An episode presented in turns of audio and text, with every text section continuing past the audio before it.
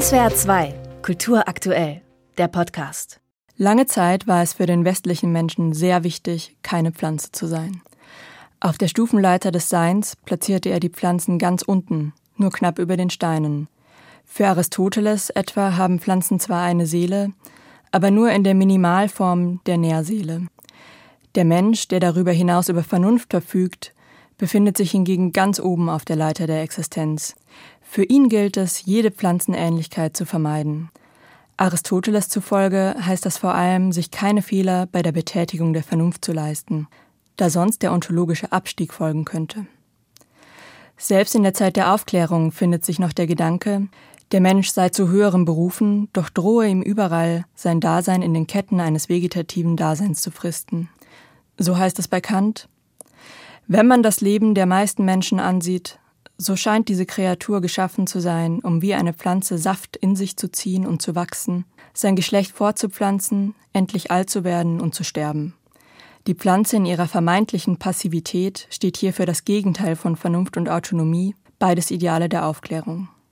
Der Mensch der Moderne fürchtet die Pflanzenähnlichkeit jedoch keineswegs nur aus philosophischer Sorge um seine Rationalität – das Pflanzendasein liefert vielmehr in jeder Hinsicht das Gegenbild seines Existenzprogramms. Während er mindestens touristischen, wenn nicht gar kolonialistischen Ehrgeiz entwickelt, bleibt die Pflanze an einem Ort in der Erde stecken.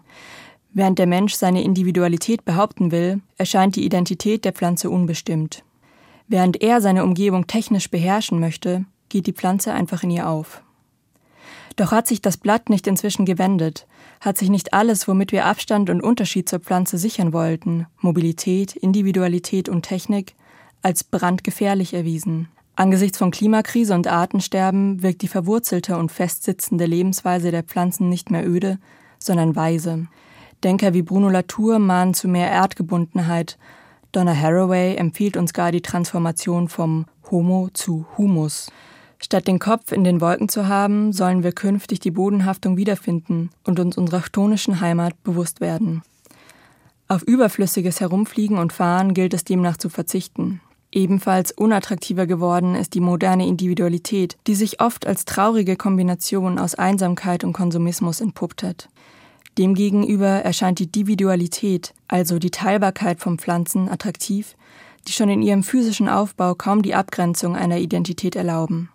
Während beim Einzelmenschen klar zu sein scheint, welche Arme und Beine zu ihm gehören, bleibt bei der Pflanze zweifelhaft, ob ein Steckling Teil von ihr oder ein neues Wesen ist. Die Grenzen zwischen Einzelnem und anderen zerfließen.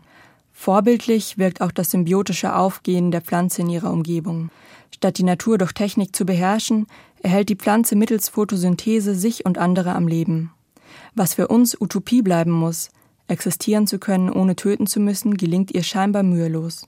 Kein Wunder, dass zuletzt zahlreiche Bücher wie Sumana Roys Wie ich ein Baum wurde erschienen sind.